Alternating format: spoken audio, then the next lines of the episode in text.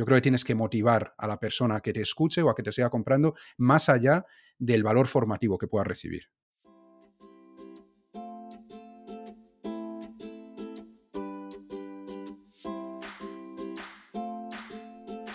Hola, soy Laura Orzaiz y me encanta hablar de marketing, redes sociales, mindset y todo lo que hay detrás del fascinante mundo del emprendimiento. Me defino como una friki de los negocios, introvertida confesa y amante del buen café. Después de cuatro años de altibajos materializando mis ideas, me decidí a crear Yo Emprendedora, un espacio de inspiración, formación y empoderamiento femenino para salir de nuestras cuevas, aprender de las mejores y hacer mucha piña entre nosotras. Piensa en este podcast como tu ratito semanal para desconectar del día a día y reconectar contigo, tu negocio y tu misión. Y si quieres más, entra en yoemprendedora.es. Ahí encontrarás toda la información para apuntarte al club online y los coffee dates que mando todos los viernes. Sube el volumen que empezamos. Las que tengáis una membresía o las que no descartáis este modelo de negocio, este episodio os va a encantar. Para las que seáis nuevas por aquí, una membresía es un modelo de suscripción como el que podéis tener en el gimnasio, en Netflix o en el Cubic Emprendedora si formáis parte. Es un formato muy interesante para generar ingresos recurrentes y tener estabilidad en este mundo tan incierto de los negocios. Quizás estás pensando, ah bueno, pero es que esto en mi sector no funciona. Pues no, estoy casi segura que podemos encontrar otros profesionales dentro de tu sector que lo están haciendo. Desde abogados, psicólogos, marketers, especialistas en belleza, alimentación, crocheteras, clubs de libros, etcétera, etcétera, etcétera. Hay muchísimas opciones. Y por eso, tanto si tienes este modelo de negocio ahora mismo o en mente para el futuro como si no, yo te invito a que te quedes hasta el final y prestes mucha atención a lo que Arturo García va a compartir con nosotras. Arturo es la persona detrás de diseñadores web y Cerdo Estratega, que son dos membresías que a día de hoy cuentan con cientos de alumnos al otro lado. Y lo mejor de todo es que esto no lo ha conseguido siendo influencer ni creador de contenido con una plataforma como un podcast o un canal de YouTube súper potente, ni nada por el estilo. Su estrategia es muy sencilla, pero efectiva, y se aleja mucho de lo que la mayoría está haciendo ahora mismo. Es un ejemplo más de la importancia de hacer las cosas a nuestra manera. En los próximos minutos hablamos de cómo se organiza para tener dos membresías distintas, cosa que a mí personalmente me interesaba mucho porque ya una membresía es muchísimo trabajo, pues dos no podéis imaginar, pero la verdad es que no lo está haciendo nada mal. También nos habla de su estrategia número uno de captación, qué plataforma se está usando en sus escuelas y cómo es su día a día como emprendedor y padre de dos peques. Como ves, no nos dejamos nada en este episodio. Espero que te guste. Buenos días, Arturo. ¿Qué tal? Bienvenido al podcast. Buenos días, Laura. Bueno, pues muchísimas gracias por la invitación. Me siento, tengo que decirte, un poquito como un pez fuera del agua. Porque siempre te veo, siempre te veo tan rodeada de mujeres, también rodeada, pero casi siempre de mujeres, ¿no? Entonces yo hoy me, veo aquí un poquito extraño, pero a ver si doy la talla. que va, que va, que va. Sí, además en el podcast eh, vienen también emprendedores, hombres, y, y, también en la comunidad tenemos, tenemos hombres. Lo que pasa es que yo creo que también se sienten un poco como tú, o sea, forman parte de la comunidad, pero Incluso dentro de, nuestro club tenemos chicos, pero no vienen tanto a las sesiones, por, yo creo que un poco por esto, ¿no? Porque tanta mujer junta, pues como que eh, impresiona. Entonces, pero vamos, que no, que, eres más que bienvenido. Eh, al final aquí lo importante es la experiencia de cada uno, lo que vaya, lo que venga a aportar, también su energía. Y, bueno, tú tienes, pues por lo que veo, por lo que he visto de ti, por lo que, por lo que me ha contado también María, pues tienes todos esos tics. Así que un placer tenerte por aquí, Arturo. Pues lo mismo digo. Bueno, eh, me gustaría empezar preguntándote dónde estás. Porque, claro, es que no lo estáis viendo, eh, esto, el podcast solamente se graba formato audio, pero yo sí que te estoy viendo ahora y veo que tienes eh, un fondo muy chulo con los paneles de, estos acústicos para el. Eh, yo estoy ahora mismo en mi casa, a veces sí que grabo en un coworking, todo lleno de estos paneles, pero hoy por pereza me he quedado en casa y, me, y eso, tengo la curiosidad de saber si estás en un coworking, si son tus oficinas o dónde, dónde estás grabando. Es un parque científico de aquí de la Universidad de Salamanca, entonces tienen distintas oficinas que ponen a disposición de los emprendedores. Es una oficina muy pequeñita, 14 metros cuadrados. Tenemos aquí pues dos, tres puestos de trabajo como mucho, aunque normalmente estoy yo solo.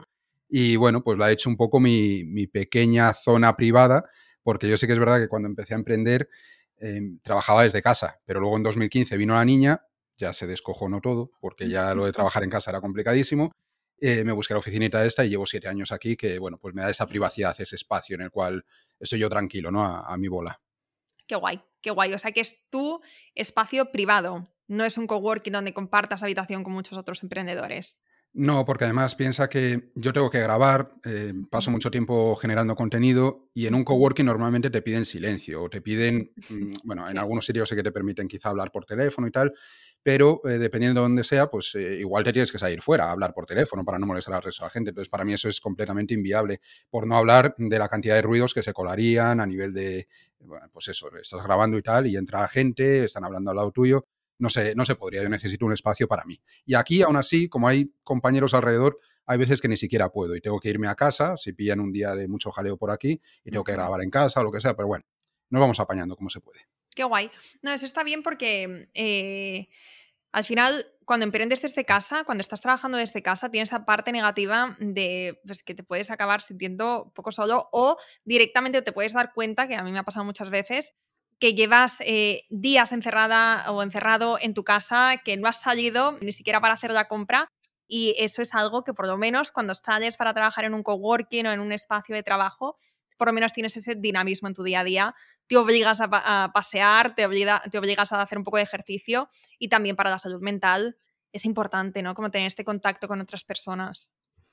A mí el tema del contacto con otras personas me da más igual. Yo, de hecho, voy casi todos los días a la cafetería a tomar algo y soy el único que está solo en una mesa y no me importa. Yo me pongo mis cascos, me llevo mi libro y, y tan a gusto. Además, bueno, yo sé que tú eres una persona introvertida. A mí me pasa lo mismo, con lo cual disfruto de mi propia compañía sin ningún tipo de problema.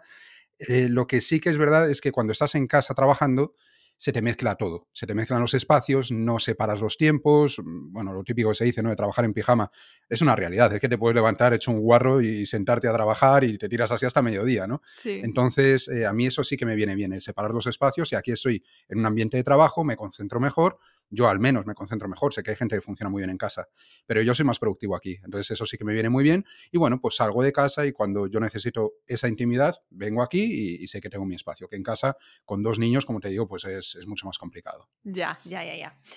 Bueno, pues vamos a, vamos a empezar esta conversación. Em, no quiero empezar por los inicios de los inicios que a veces hacemos en los podcasts, ¿no? De qué estudiaste y qué te motivó a elegir esa carrera y de ahí cómo pasaste. No, yo quiero ir un poquito más al grano, pero sí también conociendo tu historia de cómo has llegado hasta aquí. Sé que antes de, bueno, tú ahora mismo tienes dos membresías, que me parece alucinante y ese va a ser el tema de esta conversación. Tienes dos membresías, pero sé que antes de, crear este, de pasarte a este modelo de negocio, que tú estabas dando, tú estabas ofreciendo servicios. Entonces me gustaría empezar por ahí, ¿no? Eh, que nos cuentes qué es lo que estabas haciendo, cómo empezaste, sí que nos puedes contar cómo empezaste a ofrecer servicios, ¿no? Cómo empezaste a emprender, pero sobre todo, ¿cuál fue el punto en el que te diste cuenta que estabas preparado para dar el salto o qué es lo que te motivó a dar ese salto y ese cambio de paradigma dentro de tu negocio? Pues esto, Laura, es un viaje que empieza en 2012. Te puedes imaginar que, ha llovido muchísimo, que te podría contar millones de cosas al respecto. Yo cuando empiezo en el emprendimiento empiezo un poco por necesidad. Yo he tenido siempre ese gen emprendedor, siempre he tenido ganas. Mira, te cuento una anécdota. Cuando estaba en la, en la universidad, yo estaba estudiando Dirección Administración de Empresas, en primer curso nos pide uno de los profesores que levantemos la mano los que mm, vayamos a emprender, los que hayamos hecho o estemos en la carrera porque queramos emprender éramos unas 80 personas en clase aproximadamente, la levantamos tres o cuatro. El resto de la gente iba ahí con intención de, trabajar pues, en otras empresas, ¿no? Y a mí me, chocó mucho porque yo decía, coño, yo pensaba que en esta carrera iba a haber mucho más emprendedor. Entonces yo ya desde los orígenes, desde que empecé a estudiar, tenía esa idea a largo plazo, pero también eh, me veía pues formándome en otras empresas y luego ya cuando tuviese experiencia poniéndome por mi cuenta en lo que fuera. Esto ocurrió mucho antes de lo pensado, ocurrió en el año 2012 porque cuando finalicé la carrera, que no fue esa, esa la dejé, Luego al final hice publicidad y relaciones públicas. Y cuando acabé la carrera salió un mercado que estaba devastado. En 2010 es cuando salí yo. Entonces la crisis, imagínate cómo estaba todo aquello. La gente, bueno, las empresas no invertían en publicidad, estaban cerrando agencias, pero a patadas. Entonces, bueno, pues yo mm, tenía dos alternativas, o quedarme en Salamanca mm, tranquilamente echando currículums en Zara, en McDonald's y demás, que es básicamente lo que estaban haciendo mis compañeros de facultad y que es donde siguen muchos de ellos a estas alturas, o buscarme la vida por mi cuenta porque realmente mm, que me contratasen de lo mío, de lo que se suele decir, de lo que has estudiado, iba a ser complicado. Así que empecé a formarme en WordPress, eh, temas de diseño web, Mm, lo llevé un poco el tema del diseño web hacia mi lado, hacia la parte de comunicación, de diseño, que es lo que más me gustaba a mí, lo que mejor se me daba, y ahí empecé a vender servicios. Poquito a poco empecé a conseguir mis primeros clientes. En 2013 lanzo un blog que me funciona muy bien y que me da más clientes de los que puedo em, ir cogiendo. Mm, tenía muchas más solicitudes de presupuesto a las que podía aceptar. Para que te das una idea, en los mejores tiempos del blog yo recibía aproximadamente 90 solicitudes de presupuesto al mes, cuando realmente un diseñador con dos, tres, cuatro páginas como mucho vive bien. O sea, eso era una auténtica barbaridad, ¿no? Y en ese momento llega un punto en el cual en 2015 tienes que decidir si sigues escalando tu negocio hacia un modelo de agencia, montar una empresa con diseñadores, con, con personal, o cambias el modelo de negocio, porque lo que estaba ocurriendo en aquel punto es que yo estaba completamente saturado.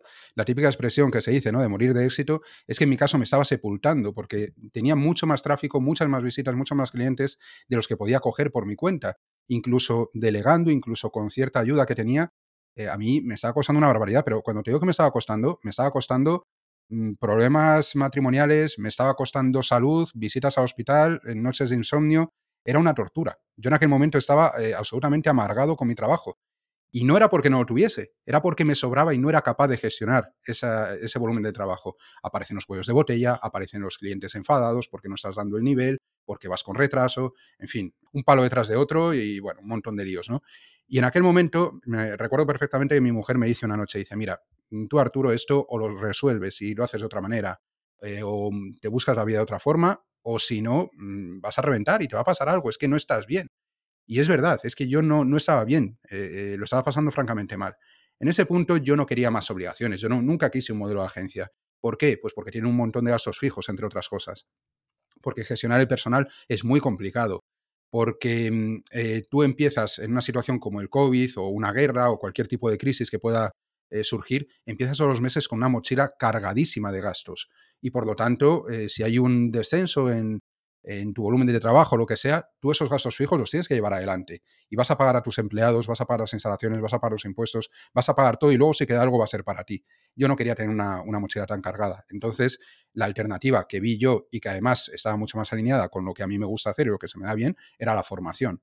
Una vez que tú ya tienes una audiencia muy grande, tienes una buena lista de email, tienes eh, la posibilidad de alcanzar a mucha gente, lo lógico, desde mi punto de vista, es eh, mover tu negocio hacia un modelo que sea más escalable.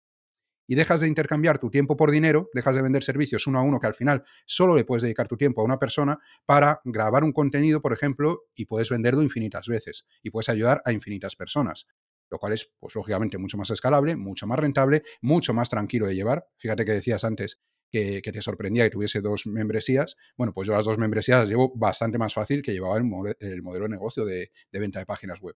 O sea que ha sido toda esa marabunta de situaciones, esa evolución, lo que me ha llevado un poco al, momento actual y así es como llegué al tema de la formación. Qué interesante. Bueno, de tu historia, la pregunta que tengo a continuación es al final todo esto, o sea, mm, esta forma después de, seguir escalando, de, tener opciones, es porque tenías audiencia, porque tenías una base de, contactos, porque tenías una lista de email. ¿Cómo llegaban esas personas a conocerte? ¿Cuál era, eh, no sé si mm, utilizabas SEO, que me imagino que sí, pero cuál era tu estrategia principal durante esos años para ir generando esa audiencia? En toda esa primera etapa, lo que a mí me funciona muy bien es el blog. El blog es lo que me trae todo el tráfico, lo que me genera los clientes, lo que hace aumentar la lista de suscriptores. O sea, yo realmente, ahora por ejemplo, no lo recomiendo y he hecho pestes del, blogging en muchas ocasiones. No es que eche pestes, pero considero que, mucha gente le mete mucho cariño, mucho trabajo, mucho esfuerzo y no consiguen resultados. Porque no es lo mismo eh, tener un blog en 2022 que en 2013, cuando, cuando tenía yo, ¿no? O cuando empecé yo. Eh, pero en aquel momento a mí me, sirvió de mucho eh, y fue lo que me dio, fue el motor podríamos decir que el combustible de, mi negocio, ¿no? Es lo que a mí me daba toda la visibilidad. Desde ahí llegué a tener una lista de 21.000 personas, mm, solo con eso, porque yo no pagaba publicidad ni nada por el estilo. Sí que es verdad que a veces hacía alguna colaboración con afiliados eh, mm, o con, sí, bueno, con gente que tuviese visibilidad, pero la mayoría era el blog. Ahora tenemos una lista de unas 7.000 personas, porque después de todo el lío que hubo con la RGPD, las limpiezas de las listas y todo esto, mm, cayó una barbaridad.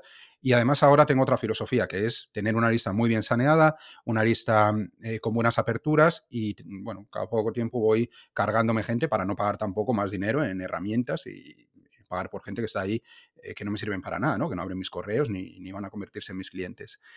Y fue eso, fue a través del blogging principalmente en esos primeros años. Ahora ya no lo utilizo, hago otras cosas, pero en aquella época sí. Vale. Em, te voy a hacer después preguntas con respecto al email marketing, a base de datos, cada cuánto mandas emails, todo eso porque mm, aquí hay muchas preguntas con respecto a este tema. Hay muchas chicas que nos están escuchando que quieren empezar su newsletter, pero que bueno, siempre hay muchas preguntas. Entonces después vamos a dedicar una sección del podcast para hablar de esto. Pero entonces ahora me gustaría, siguiendo con tu historia, llegas a este punto, te quemas, eh, te das cuenta de que tienes que cambiar algo, tu modelo de negocio, y se te plantea la opción de abrir una membresía. Ahora tienes dos. ¿Con cuál empezaste? Realmente yo no empiezo con las membresías. En 2017 lo primero que hago es lanzar cursos con fecha inicio y fin. Hacíamos lanzamientos los típicos PLFs, ¿sabes? Los Product Launch Formula, eh, que son los cuatro vídeos, más webinar, bla, bla, bla, lo que se hace en marketing nos ha hecho todos estos años. Entonces, nosotros cogemos ese modelo. Ahí sí metíamos publicidad, ahí sí íbamos con afiliados, ahí grabábamos vídeos profesionales y caes un poco en ese error, desde mi punto de vista, de meterte nuevamente en esa vorágine de gastar dinero, de invertir mucho en los lanzamientos, de asumir mucho riesgo, que es algo que yo no había querido hacer eh, como mm, eh, prestador de servicios, y sin embargo, como infoproductor, empiezo por ahí. ¿Qué ocurre? Pues que yo en el año 2018 mm, hacemos una inversión muy fuerte en publicidad y apenas me salen los números, teniendo en cuenta que, que, bueno, pues al final cuando haces ese tipo de lanzamientos, asumes el riesgo de que si la cosa va bien, pues te, bueno, pues te va a hacer la facturación de todo el año. Si la cosa va mal, te estás jugando la facturación de seis meses a una sola carta. Y cuando va mal, mm, luego te toca deshacer el entuerto como buenamente puedas. Entonces, yo ahí volví a sentir el miedo, volví a sentir la presión, la tensión, y dije, no, no, esto tampoco, tampoco me mola a mí, ¿no? O sea, no, no estoy mejorando con respecto a lo que tenía con los servicios. Y es cuando decido lanzar la primera membresía, que es Diseñadores Web Pro porque mi posicionamiento está ahí. O sea, yo he sido diseñador muchos años y es ahí donde está el posicionamiento lo que tenía sentido en ese momento. Claro. Y esta formación eh, de la que nos estabas hablando, ¿eran varios cursos? ¿Era un programa donde estabas tú acompañando a los alumnos? ¿Cuál era el formato? Bueno, podríamos decir que era un programa. Empezaba en una determinada fecha, íbamos liberando los contenidos, sesiones en directo todas las semanas de soporte y eh, tiene una duración de aproximadamente tres meses. Luego ya, pues eh, finalizaba, tenían acceso a los contenidos durante un año más y tal, pero era eso, tenía una fecha de inicio, una fecha de fin, y era yo el que daba todos los contenidos, el que daba todo el soporte, o sea, me encargaba de toda la grabación, la edición, la postproducción, eh, lo llevaba todo yo en ese sentido. Ahora que tienes la experiencia, bueno, tienes experiencia con un programa y tienes experiencia con membresías, yo no tengo experiencia con, con programas, entonces no, no sé, pero eh, me puedo imaginar que el hecho de que tenga una fecha de inicio y una fecha de fin y que el resto de tiempo, pues obviamente tienes que estar generando contenido y cuidando tu audiencia y demás, pero no estás dando un servicio, no tienes esa presión. Puedes como desconectar en cierto modo un poquito. No sé si eso es una ventaja con respecto al otro modelo de negocio, todos tienen sus pros y sus cons, pero antes de entrar más en profundidad ahora a hablar de membresías, cuéntanos cómo sí, como en tu experiencia, ¿qué es lo que te gustaba con respecto a esa formación? Con respecto, o sea, ¿cuáles son las ventajas e inconvenientes de unos u de otros? Mira, yo empezaría por decirte que lo primero que tienes que decidir, mm, si estás pensando en lanzarte a un modelo de membresía o ese modelo de venta de cursos puntuales, no es tanto lo que es más cómodo para ti, porque lo que es más cómodo es seguramente la venta de cursos. Quiero decir, la membresía es algo constante, que está ahí continuamente, ¿no? Y, que no te permite prácticamente desconectar en ningún momento. Tiene otras ventajas, como bien dices, pero sí que es verdad que con los lanzamientos, siempre y cuando te vayan bien, que esto, claro, es, es la clave de todo, ¿no? Si te van bien, pues al final puedes trabajar aproximadamente la mitad del año, porque dices, oye, tres meses en lo que estoy dando el curso, otros tres meses en lo que estamos preparando, estamos organizando cosas, actualizando contenidos, tal. Bueno, pues con seis meses o nueve meses al año eh, de trabajo más o menos intensivo, mm, desde luego que, lo tienes hecho y tienes bastante más tiempo libre. Al menos tienes periodos de 15 días, de un mes, de dos meses incluso, entre distintas acciones comerciales que estás haciendo y por tanto te da como más libertad, ¿no? Y además, dependiendo de cómo seas tú, si tú funcionas mejor por picos de trabajo, bueno, pues ese modelo parece que te encaja mejor, porque, como te digo, la membresía es como mucho más eh, constante. Pero no empezaría por ahí la toma de decisión, sino que creo que lo más importante de todo, y es algo en lo que está fallando mucha gente a día de hoy, porque ahora está de moda las membresías, ¿no? Pero hay que tener en cuenta con qué recursos contamos. Quiero decir, si tú, imagínate, y te lo pongo con números, imagínate que tienes una lista de 500 personas y dices, voy a lanzar una membresía de 10 euros. Vale, tienes 500 personas en tu lista. ¿Qué tasas de conversión puedes esperar? Suponiendo que tengas un buen producto, que tu lista esté, bueno, pues enganchada, ¿no? Que, que sea fiel, que sea una buena lista, que tú seas buena a nivel de copy, a nivel de ventas, que puedes tener unas tasas de conversión del 10%, ya sería unas tasas altas. Normalmente se habla de un 1, de un 2%, 10% ya sería una tasa alta. Eso son 50 ventas. A 10 euros son 500 euros al mes. Y has adquirido una obligación mensual durante todo el año, durante el tiempo que sea, para generar contenidos. Estás trabajando eh, prácticamente a jornada completa por 500 euros al mes, facturados. Que claro, que luego de eso te queda lo que te conté, ¿no? Entonces, hay que tener en cuenta qué recursos tenemos. Yo no recomendaría una membresía a la inmensa mayoría de la gente. A mí me llega un montón de alumnos y me dicen, oye Arturo, estoy pensando en hacer una membresía de este tipo. Y me empiezan a decir precios, me dicen la lista que tienen. Digo, tío, es que no puedes. Digo, si todavía tuvieses otros recursos. Digo, ¿tienes dinero? No, no tengo dinero, es que tampoco tienes dinero para invertir en publicidad y hacer crecer la lista más rápido, por ejemplo, ¿no? Es que tampoco dependiendo de a qué precio vayas a vender tu membresía, la publicidad igual no te sale rentable porque al ser un bajo coste, no vas a saber si te sale rentable o no hasta dentro de unos cuantos meses, cuando tú sepas cuál es el valor vitalicio de tu cliente, cuánto dinero te da a ti ese cliente a lo largo de 3, 6, 12 meses cuánto tiempo se queda la gente dentro, ¿no? Porque eso es lo que marca la rentabilidad de la publicidad en este modelo de membresía, de membresía porque, sino que creo que lo más importante de todo, y es algo en lo que está fallando mucha gente a día de hoy, porque ahora está de moda las membresías, ¿no? Pero hay que tener en cuenta con qué recursos contamos. Quiero decir, si tú, imagínate, y te lo pongo con números, imagínate que tienes una lista de 500 personas y dices, voy a lanzar una membresía de 10 euros. Vale, tienes 500 personas en tu lista. ¿Qué tasas de conversión puedes esperar? Suponiendo que tengas un buen producto, que tu lista esté, bueno, pues enganchada, ¿no? Que, que sea fiel, que sea una buena lista, que tú seas buena a nivel de copy, a nivel de ventas, que puedes tener unas tasas de conversión del 10%, ya sería unas tasas altas. Normalmente se habla de un 1, de un 2%, 10% ya sería una tasa alta. Eso son 50 ventas. A 10 euros son 500 euros al mes. Y has adquirido una obligación mensual durante todo el año, durante el tiempo que sea, para generar contenidos. Estás trabajando eh, prácticamente a jornada completa por 500 euros al mes, facturados. Que claro, que luego de eso te queda lo que te conté, ¿no? Igual que recomiendo vender servicios de alto ticket por encima de servicios de, bajo ticket, por, una cuestión de numérica, ¿no? O sea, si tú puedes conseguir dos clientes al mes, vas a necesitar que sean clientes que te paguen más que si les vendes productos de 300 euros, que no te van a salir los números. Con la membresía igual con la membresía, si tú tienes una buena audiencia, tienes una audiencia grande, o si el nicho en el cual te vas a meter es muy específico y eso te permite aumentar el precio, sé que estoy abriendo muchos melones, ¿eh?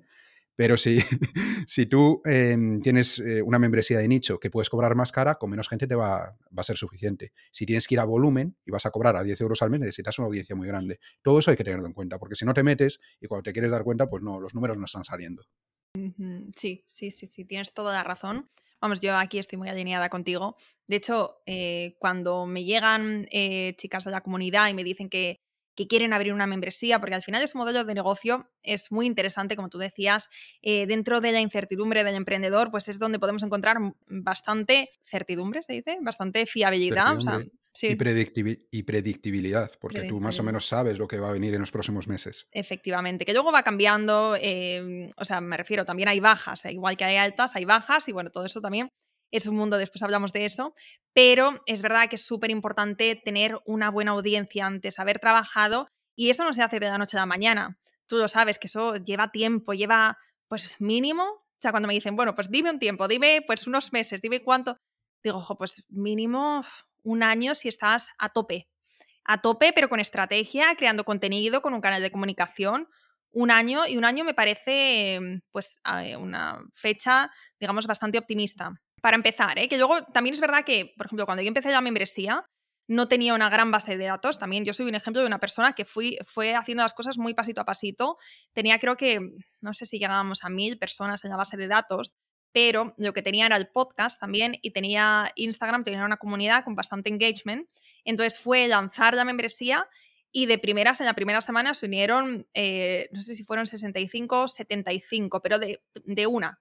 Entonces eso ya me dio una base para decir, vale, ya no estoy creando para cinco personas, sino ya, de, ¿sabes? A raíz de, estas personas que van a ir creando conmigo, pues ya me da la motivación y lo que yo necesitaba para saber que hay gente de otro lado interesada.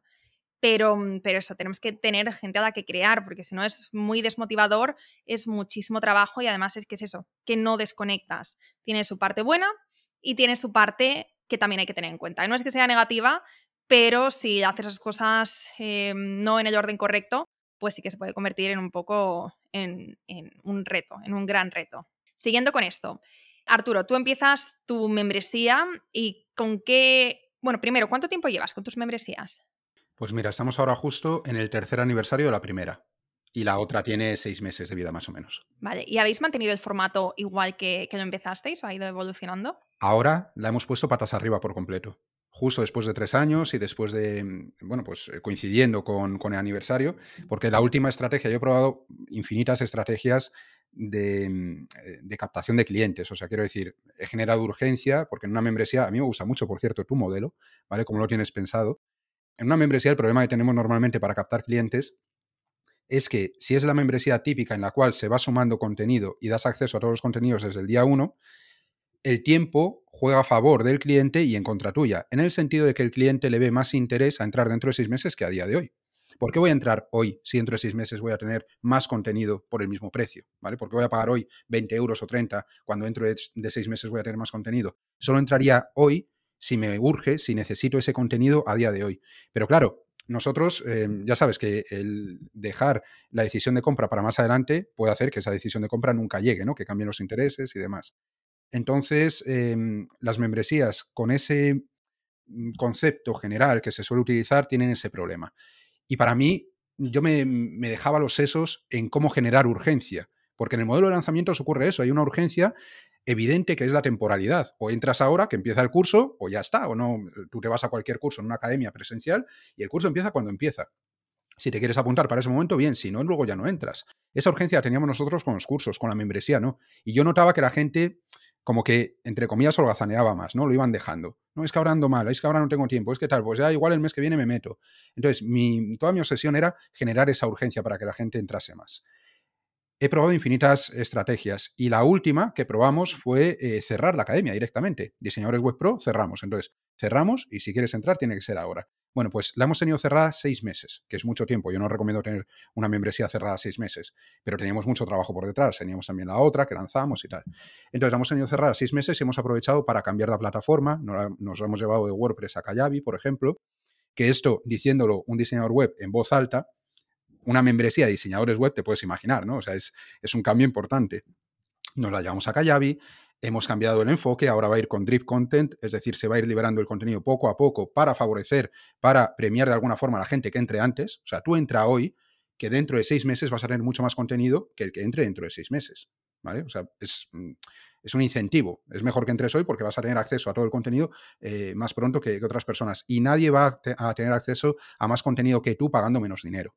Entonces, hemos cambiado todo ese enfoque, hemos cambiado también a nivel de contenidos nos vamos a centrar más todavía en la estrategia, que siempre fue el núcleo principal de, mi academia, porque formaciones técnicas sobre código, sobre plantillas, plugins, todo esto, hay muchísimo en Internet, incluso gratuito, ¿no? Te puedes ir a YouTube y tienes tutoriales de cómo hacer una página web que son espectaculares.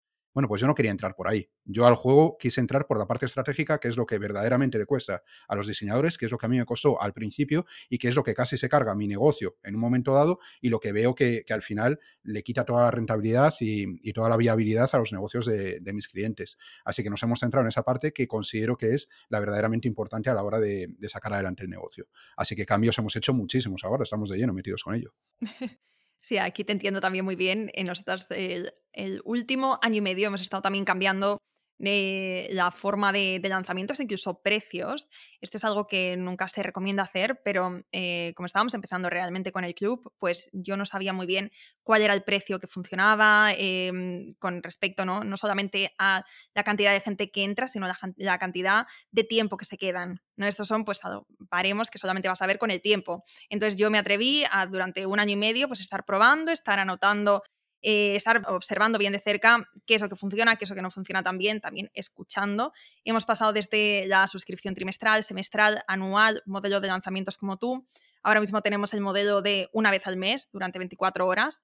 Me gusta porque cada mes tienes una oportunidad para, eh, para, tener, pues, para hacer acciones diferentes y para tener pues, pequeños lanzamientos, pero que al final, curiosamente, antes cuando hacíamos lanzamientos cada, cada tres o seis meses, teníamos más o menos el mismo, el mismo número de personas que se unían, de lo que se unen ahora mensualmente. Entonces eso pues a mí me gusta mucho porque es eso, cada mes tengo una oportunidad, entonces me lo tengo que currar para hacer cosas, ¿no? Desde retos o masterclasses o eh, una campaña de Facebook Ads, ¿no? Eso también es un incentivo para no dormirte los laureles, pero está guay. Y sí, bueno, pero de tantas cosas que pueden funcionar, que también tu modelo de lanzamiento eso también se ve bastante en, las membresías y también te da pues esa paz mental de, este tiempo que está cerrado, te centras también en la gente que está dentro y no tienes que estar constantemente pensando de cara hacia afuera cómo atraer más personas a la membresía. O sea, todo tiene sus cosillas. Pero a mí no me gusta, ¿eh? Esa experiencia en concreto mm, no me ha gustado. Yo he probado nueve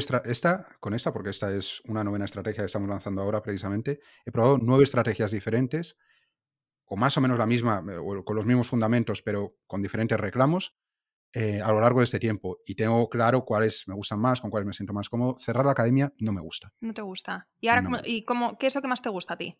Nosotros la, esencia está básicamente en premiar el entrar antes de una determinada fecha a través de algún tipo de estímulo. Ese estímulo puede ser, si entras ahora, mm, tienes una masterclass extra o te vamos a subir un eh, contenido que hicimos en tal momento y que no está disponible dentro de la academia, o te vamos a dar unas plantillas de Photoshop que te ayudan a trabajar más rápido, o te vamos a dar una licencia lifetime de un plugin que sabemos que te va a ayudar, o vamos a subir el precio. Nosotros no bajamos precio nunca, pero la subida de precio es lo más sencillo de todo, porque tú dices, dentro de una semana sube el precio.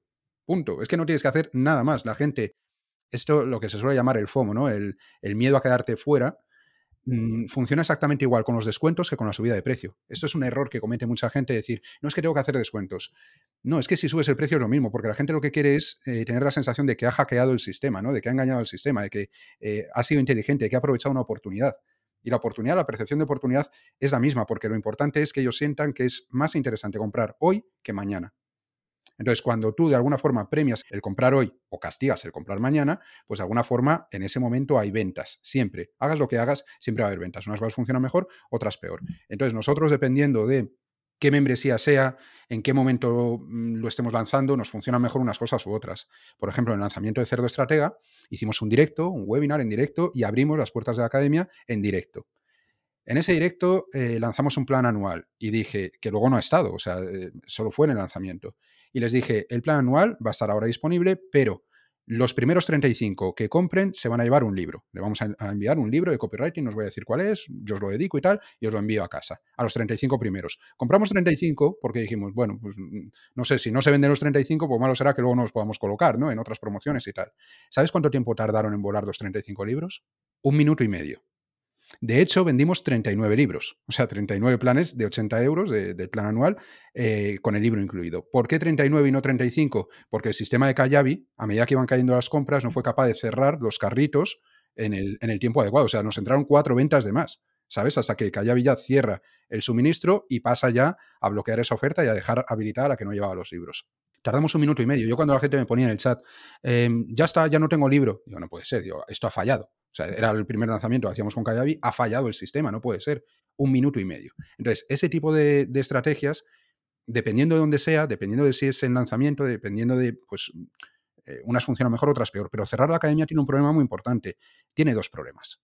El primer problema que tiene el cerrar una academia es que tú vas a tener dos números muy claros. Si tú sabes que de media, como era nuestro caso, en Diseñadores Web Pro vendíamos una membresía al día, una plaza al día, tú sabes que haces 30 al mes, si en ese, eh, en ese cierre de academia, que imagínate que tienes pensado no seis meses como nosotros, sino tienes pensado cerrarla tres meses, si no vendes 90 unidades, no te compensa.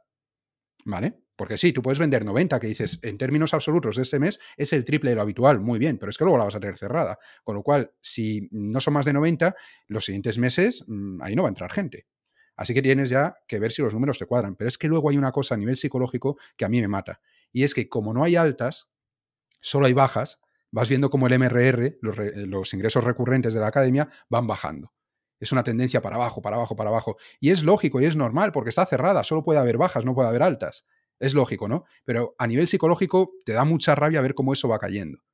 Entonces yo es un modelo que, no creo que lo vuelva a hacer, nunca puedes decir de este agua no beberé, pero no es el que más me gusta. Sin, lugar a dudas, prefiero otras opciones. Vale, vale. Y en, con respecto al contenido, el contenido que subís a, vuestras membresías, eh, ¿lo haces tú? ¿Tienes colaboradores? ¿Y qué tipo de contenido, qué tipo de formato? El de diseñadores web pro, toda la parte inicial la hacía yo porque era el núcleo principal de la parte estratégica. Luego empezamos a delegar en profesores, pues ya temas más específicos que a mí se me escapaban, más relacionados o con programación o determinados tipos de página web, por ejemplo, temas de e-commerce, que yo no, nunca he hecho tiendas virtuales, he hecho muy poquitas en mi vida, o temas de SEO, pues contratábamos a, profesores que, que, se dedican al SEO, ¿no? Entonces hemos ido delegando, pero ahora volvemos un poco a los orígenes, vamos a actualizar toda la parte estratégica y lo voy a volver a hacer yo, ¿vale? Porque ya después de tres años han cambiado muchas cosas, estos mercados se mueven muy rápido y, hay que actualizar y, toda esa parte estratégica la voy a hacer yo. Es en formato vídeo. En Cerdo Estratega, por ejemplo, tenemos la academia en vídeo, pero también en audio, porque la mayoría de los contenidos de Cerdo Estratega los puedes escuchar, sin más. En diseñadores web pro es distinto porque muchas veces tienes que mostrar una pantalla, ¿no? Es más visual, todo el tema del diseño es más visual. Pero en Cerdo Estratega hay muchísima gente que lo consume en audio. Y para mí, una, mm, algo fundamental que tenemos que tener en cuenta cuando lanzamos una membresía es que tenemos que facilitar el consumo del contenido. Porque no estamos hablando de un curso que ahora dices, oye, yo necesito aprender a delegar, por decirte algo, ¿no? Que estuve viendo, vamos, estuve escuchando tu entrevista comunica de, de los ríos y tal, pues mm, quiero delegar. Vale, pues yo tengo que aprender ahora y durante un mes, dos meses, tres meses me voy a dedicar a eso. Luego ya ese interés pasa y se acabó. En una membresía, si tú quieres mantener el interés constante, una de las mayores dificultades que tenemos, uno de los problemas, es que la gente no tiene tiempo para todo y no podemos tener la soberbia de pensar que solo se forman con nosotros. ¿Vale? Que solo están en nuestra academia. Es que la gente seguramente va a estar en otras formaciones. ¿Y cuánto tiempo tiene la gente para, para dedicar a formación? ¿Cuánta gente realmente se puede sentar delante del ordenador y estar con la atención fija en esa pantalla? Yo consumo formación cuando friego, cuando salgo a correr, cuando voy en el coche. Ahí consumo muchísima formación, cuando puedo estar haciendo otras cosas al mismo tiempo. Entonces, nuestra obsesión con Cerdo Estratega era facilitar ese consumo. Y a través de audio consideramos que no le quitas a la gente tanto tiempo porque pueden estar haciendo otras cosas al tiempo que te escuchan. ¿no? Em, entonces, bueno, esos son los formatos que tenemos. También hay algún formato escrito en, Cerdo Estratega, porque como se llama copywriting, pues también considero que es interesante el, utilizar el formato escrito, pero en general intentamos que sea lo más breve posible y lo más em, fácil de consumir, lo más entretenido. Siempre intento contar historias, anécdotas, para que sea, bueno, pues al margen de que aprendas, que te lo estés pasando bien. Yo creo que tienes que motivar a la persona que te escuche o a que te siga comprando más allá del valor formativo que pueda recibir. Sí, sí, sí, sí, completamente. Tenéis como, eh, al final sois muchísimos los que estáis, los que están dentro de, tus membresías. ¿Hay ese sentimiento de comunidad? Y si lo hay, ¿a través de qué otro medio eh, lo conseguís? Tengo que decirte, Laura, que yo nunca he sido bueno creando comunidad. O sea, soy muy bueno, por ejemplo, a nivel de email marketing, de mantener el contacto con mi lista, Ahí tengo una lista muy, muy fuerte y tenemos alumnos que yo los llamo los alumnos de largo recorrido o los, los, alumnos del núcleo duro que llevan conmigo desde que lancé el primer curso y que han pasado por todas las formaciones y que asisten a todos los directos, ¿no? Son esa, esa parte más, eh, bueno, pues que está más enganchada al proyecto, pero en general nunca hemos tenido una comunidad eh, a nivel de grupos de Facebook, a nivel de redes sociales. A mí no, no me gustan redes sociales, no me muevo en, redes sociales. Entonces, ¿qué ocurre? Que sí, tenemos un grupo de Discord, por ejemplo, en, en Diseñadores Web Pro, pero no es, un, no es un grupo que tenga mucho movimiento. Mm, yo veo, estoy en otras, em, en otras formaciones, en otros grupos, en Discord o en Telegram o lo que sea, y ves que ahí el chat va a 2000 por hora y que está todo el día, ¿no? Que no para. A nosotros no nos pasa eso. Hay poca interacción y yo no creo que haya ese sentimiento de comunidad en diseñadores web pro. Y de hecho, en Cerdo Estratega ni siquiera lo planteamos. No planteamos una comunidad porque no, no le veía demasiado sentido. Algunas personas me lo han pedido, pero muy pocas. Yo creo que, que al final mm, hay proyectos como quizás sin oficina, ¿no? Que, están muy centrados en eso, en crear comunidad o el tuyo propio, ¿no? Que creo que es uno de los argumentos fuertes, el, tener una comunidad. Y creo que para la persona que la comunidad es importante, existen otras alternativas mejores que mi academia. Yo me centro más, pues, en enseñarles esa parte estratégica, pero luego no veo que entre ellos tampoco se relacionen demasiado, ¿sabes? no sé. Ni la he tenido nunca, ni la he sabido potenciar, ni he sentido la necesidad de que mi audiencia mm, quisiese una parte más de comunidad. O sea, tu audiencia entra por ti, entra porque confían eh, en, ti, en tu criterio, en tu experiencia, porque te conocen y entran para formarse, para seguir creciendo como profesionales. ¿no? Correcto. Pero eso está genial porque eh, me gusta como ver también cómo lo hacéis otros profesionales. Al final, membresías, pues funciona muy bien el tema de la comunidad, pero también las escuelas online. Entonces, no todo el mundo tiene que hay gente que no le apetece tener comunidad, hay gente que no le apetece esa interacción o, simplemente que, no encaja con, lo que está, con lo que están haciendo. Y entonces está genial porque a lo mejor yo entro a una, a una membresía de, WordPress, de diseño web, para formarme, pero no necesito estar en contacto con otros diseñadores para, para, hacer sinergias, ¿no? Tú puedes, o sea, cada cosa tiene su objetivo y está genial. O sea, solamente te lo preguntaba para ver cómo lo hacéis dentro, dentro de vuestras membresías y está guay porque cada uno tenemos como nuestra, nuestra forma de hacer las cosas y todo puede funcionar. Y es que la comunidad, además, yo creo que es un arma de doble filo. Hay gente que, le gusta, por ejemplo, has comentado el tema de los diseñadores web. Los diseñadores web pueden tener dos enfoques. Uno es, hablo con compañeros de profesión, veo cómo está el mercado, aprendo, mm, pues eso, eh, creamos colaboraciones cuando sea necesario, o no pregunto públicamente ciertas cosas o no explico públicamente ciertas cosas porque son mi competencia.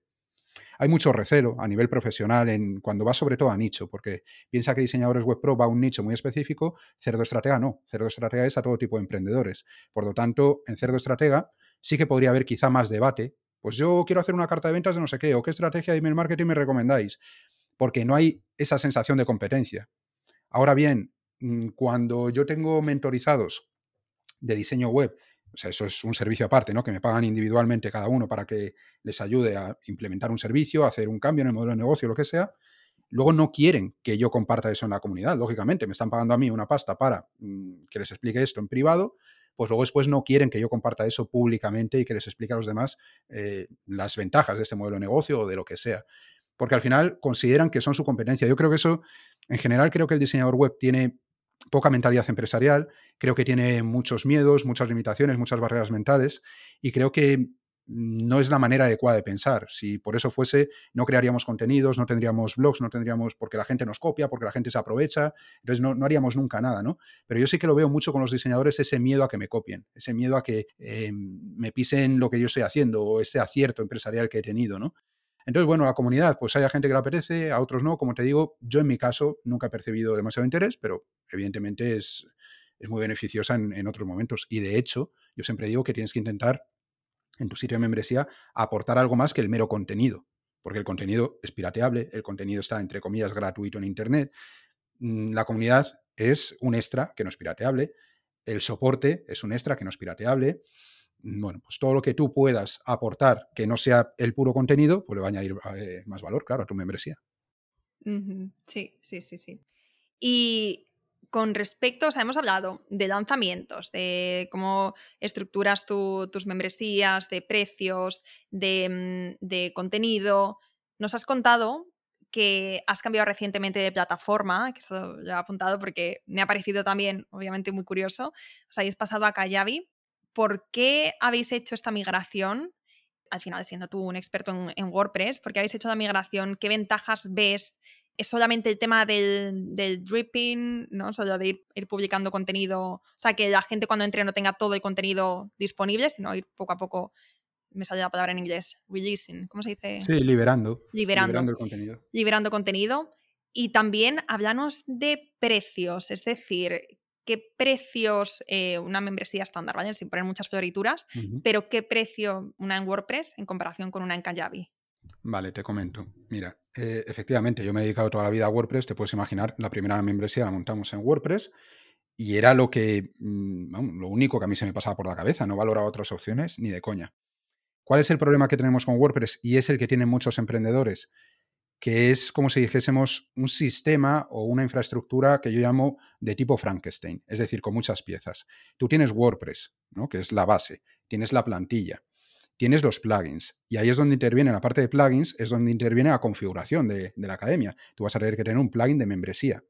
Luego, si quieres, puedes tener un plugin de LMS, un Learning Management System, que es lo que le da el formato visualmente, le da el formato de curso, de academia a, tu formación, porque la membresía lo único que hace, el plugin de membresía es bloquear el contenido por niveles, ¿no? Pues si pagas tanto, tienes acceso a esto mensualmente, o si pagas tanto, tienes durante un año, o si pagas esto, tienes a un nivel premium, y si no, al otro. Lo que hace es bloquear los accesos y proporcionarte el carrito a la compra. Pero luego toda la apariencia de academia se la da el, el LMS. Entonces, ahí ya tienes dos plugins. ¿Qué ocurre? Que también necesitas algo que te ayude con la facturación. Porque normalmente, salvo que tengas un WooCommerce o algo así, eh, que no lo recomiendo para membresías, pues resulta que, mm, no vas a, poder gestionar la facturación con, las herramientas que te dan esos plugins. Así que vas a tener que conectar a una herramienta externa que va a ser una factura directa, un cuaderno, un holded, lo que sea. ¿Qué pasa si quieres hacer email marketing? Que vas a tener que vincular ese plugin para que cuando haya una nueva alta de X plan de tu membresía, se dé de alta en la lista correspondiente en ActiveCampaign o en, o en la herramienta que utilices para enviarle emails. ¿Vale? ¿Qué ocurre con los vídeos? Porque vas a tener que tener un Vimeo donde vas a subir eh, los vídeos y los vas a tener alojados ahí. Y suma y sigue. Y tú al final estás cogiendo un montón de piezas y tienen que funcionar en su conjunto. De tal manera que muchas veces no cogemos la herramienta que más nos gusta, sino la que nos ofrece la suficiente compatibilidad para montar todo el sistema. Tú esto, que te he resumido en un minuto, explícaselo a una persona que no tenga conocimientos técnicos y que lo monte por su cuenta. Se va a tirar fíjate, tú antes decías, si estás un año a tope, no sé qué, hay gente que se tira un año para montar la plataforma y no ha arrancado con lo demás. ¿vale? Para que te das una idea. Entonces, ese es un problema que está en el WordPress. Imagínate que luego funciona bien, lo tienes montado y, en principio pues ya está, ¿no? Sales al mercado. ¿Con qué nos encontramos nosotros? Con que nosotros teníamos Restrict Content Pro, que es un plugin de membresía, es el que elegimos nosotros, y empieza a fallar como una escopeta de ferias. Desde el minuto uno, con PayPal. Tuvimos que quitar el sistema de pagos de PayPal, porque las membresías pues se daban de baja cuando le salía las narices a PayPal, mm, cobraba dos veces a los alumnos, les daba acceso a cosas que no debían un, bueno, un despropósito, ¿vale? Así que quitamos PayPal, con lo cual pierdes muchos clientes, por ejemplo, en América Latina, que no pueden pagar con tarjeta por, las tasas o los, eh, los sobrecargos que les cobran las tarjetas de crédito y que te piden que sea por PayPal sí o sí. Bueno, pues PayPal lo pierdes ya de entrada. Vale. ¿Qué ocurre cuando tienes esos problemas? Yo, por ejemplo, en mi caso tenía un asistente virtual que no lo sé, pero seguramente de lo que yo le pagaba a él, 200 euros al mes se iban para resolver problemas con Restrict Content Pro comunicaciones con el soporte para que les explicase lo que nos pasaba, comunicaciones con los clientes, mala experiencia de usuario de los clientes, que oye, que no puedo acceder a no sé dónde, que no puedo actualizar la tarjeta, que no puedo cambiar los datos de facturación, mil historias, ¿no? Y dices, joder, macho, es que eh, estamos peleándonos todo el día con la plataforma, ¿sabes? Hasta el punto de que cogimos un, un especialista en mantenimiento técnico que nos cobraba 180 euros por, por, llevarnos eso, y eso lo tienes que sumar al coste de las herramientas, porque él es el que estaba pendiente de que todo funcionase bien que no funcionaba bien. Básicamente se peleaba cuando dejaba de funcionar, pero que no funcionaba bien. Así que yo me cansé. Me cansé de estar así eh, todo este tiempo y dije, mira, nos vamos a ir. Y hacer un cambio de ese tipo es un dolor de muelas importantísimo. O sea, más vale que en una membresía aciertes a la primera, porque luego, o sea, el, llevarte los alumnos por cientos, como es nuestro caso, a una plataforma distinta, que tiene que ser un proceso manual, porque no puedes hacerlo de manera automatizada de ninguna forma, porque tienes que vincular los pagos mensuales a la nueva plataforma. Es decir, si a ti te han hecho compras en Restrict Content Pro y se ha vinculado con Stripe, eso luego lo tienes que vincular de alguna forma a la nueva academia. Y van a tener que volver a comprar en la nueva academia para que quede todo correctamente vinculado. Así que en la práctica es dar desde baja en un sitio, decirles, oye, aquí ya no te renovamos, compra aquí. Pero no es lo mismo que le esté pasando la tarjeta todos los meses sin hacer nada a decirle, compra aquí, que vas a perder a mucha gente por el camino. Así que es un dolor de cabeza muy importante que nosotros decidimos eh, meternos porque considerábamos que, había que hacerlo. Y probamos primero con Cerdo Estratega, que empezábamos desde cero. Nos ha ido muy bien estos seis meses con Kayabi, estoy súper contento y por eso hemos decidido eh, mover también a diseñadores web pro. ¿Diferencia de precio? Pues mira, en un WordPress, cada uno de estos plugins que te he dicho, por ejemplo, el de eh, Restrict Content Pro pueden ser 240 dólares al año, más o menos. El LMS, por ahí, 200, 240, lo que sea. Si tienes email marketing, depende de la plataforma que tú utilices, el número, vamos, los suscriptores que tengas, la lista que tengas y tal. El plugin de, vamos, el software de facturación, si tienes un cuaderno, por ejemplo, mm, normalito, con no muchos alumnos, con el plan de 29 dólares al, mes, te puede valer. Entonces tú vas sumando y nosotros, más o menos, más o menos, el, el coste para nosotros venía a ser de unos entre 2.000 y 2.500 dólares al año más o menos, ¿de acuerdo? Sin contar el, técnico que tuvimos que poner después, porque eso ya duplica el precio, lógicamente, ¿no? De la plataforma. Pero más o menos ese era el precio. ¿Cuánto cuesta eh, Kayabi? Kayabi te cuesta, con el plan que tenemos nosotros, creo que son unos 160 dólares al mes. Que si lo sumas, pues acaban siendo unos 2.000 dólares al año. Claro, si tú todo lo que antes tenías por ahí separado lo metes en Kayabi, es decir, ya no necesitas ActiveCampaign, ya no necesitas Vimeo, el plugin de, o el software de facturación sí que lo vas a necesitar, pero te quitas la mayoría de los gastos, al final el precio es similar, ¿vale? El precio es similar. Pero claro, siempre en WordPress puedes tener herramientas más baratas o gratuitas, siempre em, puedes recurrir a una facturación manual cuando tienes pocos alumnos. O sea, al final, en la práctica, para una persona que está empezando, Kajabi es mucho más caro. En la práctica, cuando estás empezando, yo entiendo que Kajabi es caro, sobre todo porque no sabes lo que tienes y no sabes, em, bueno, pues cuánto dinero vas a facturar y Kajabi es un gasto fijo. No es como otras plataformas que te cobran una comisión de cada venta, que están bien para empezar, pero luego ya cuando tienes comunidades grandes, como es nuestro caso, las comisiones acaban siendo mucho más altas, ¿no? Que si pagas es un fijo. Entonces, aquí nuevamente depende un poco de en qué punto te encuentres tú, de qué tipo de negocio quieras, de si vas a contar con ayuda en la parte técnica o no. Pero yo lo que he visto es que Kayabi te permite ser más autosuficiente, no, necesitas soporte porque te lo dan ellos directamente, no necesitas hosting porque directamente se aloja todo ahí. A mí me gusta, a mí me gusta, pero entiendo que no es para todo el mundo porque tiene un coste alto, sobre todo al principio. vale. Bueno, eh, tomamos, eh, tomamos nota de todo esto, mm, por si alguna también está pensando en crear una membresía. Eso sí, como decías tú, Arturo, es mejor empezar con la opción con la que luego te vayas a quedar, porque después migrar es un dolor de cabeza.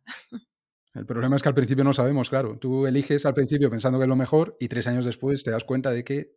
Pero bueno, es que esto es así, no, no se puede hacer otra cosa. Ya, ya, ya, ya.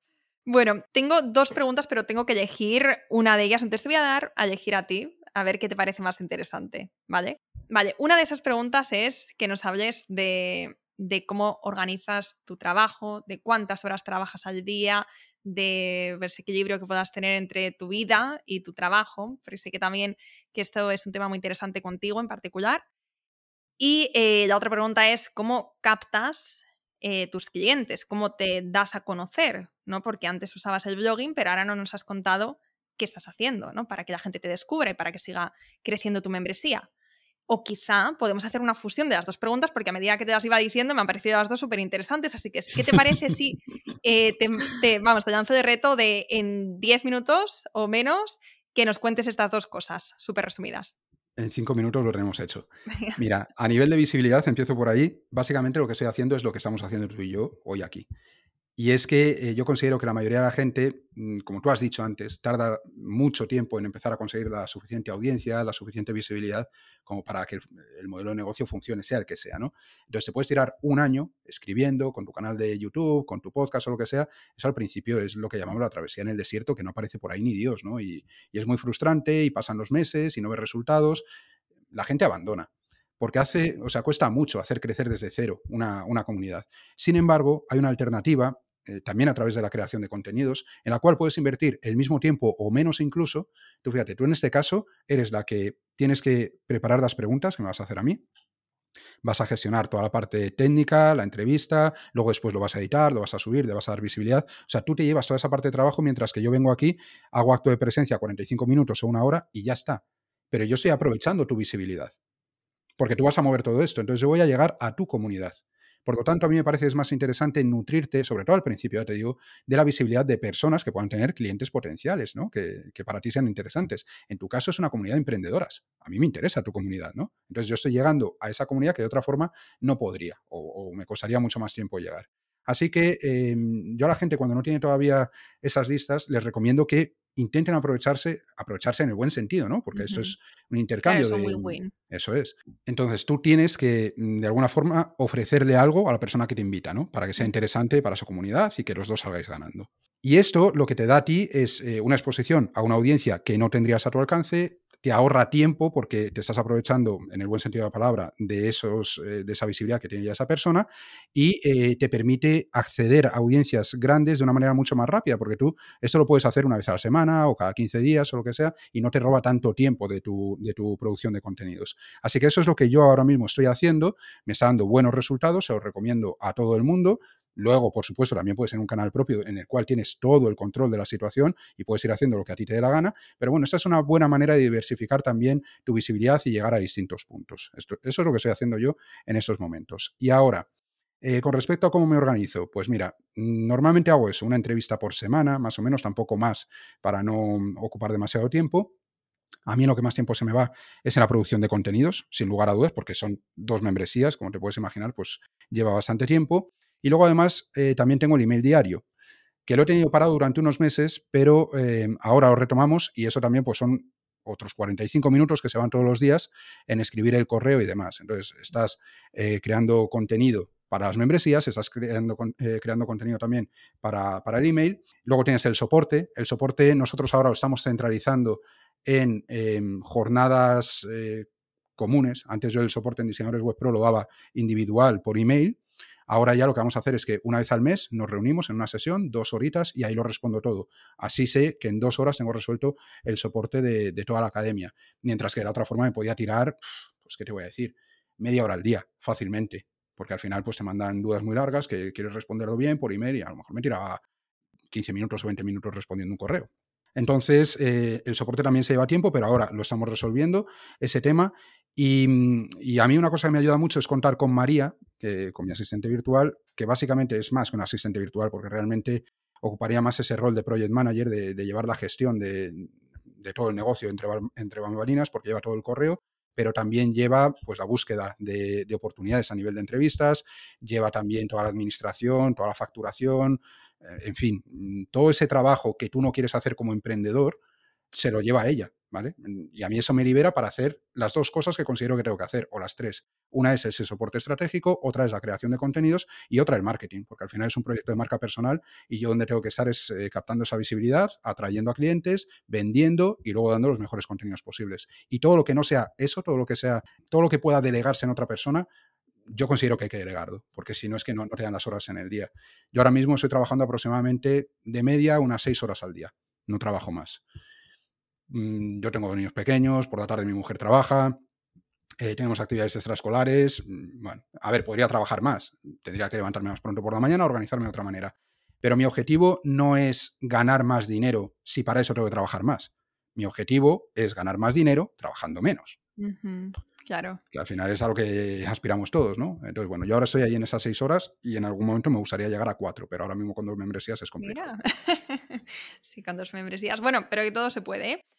bueno, nosotras no, yo ahora eh, he hecho un cambio esta semana de, horario, siempre estoy probando cosas, pero esta semana me estoy levantando antes, pero estoy terminando de trabajar a las 3 eh, y, me encanta porque de repente te das cuenta de que durante el día, o sea, el resto del día, que puedes hacer cosas, que puedes seguir viviendo, ¿no? Que la tarde queda para muchísimo. Y me motiva muchísimo también para, para ser mucho más productiva en estas horas que estoy trabajando. Entonces, Em, pero claro, eh, me levanto antes también. O sea, compenso esas horas de la tarde con esas horas extra de la mañana, que además son horas de, calidad, como yo digo.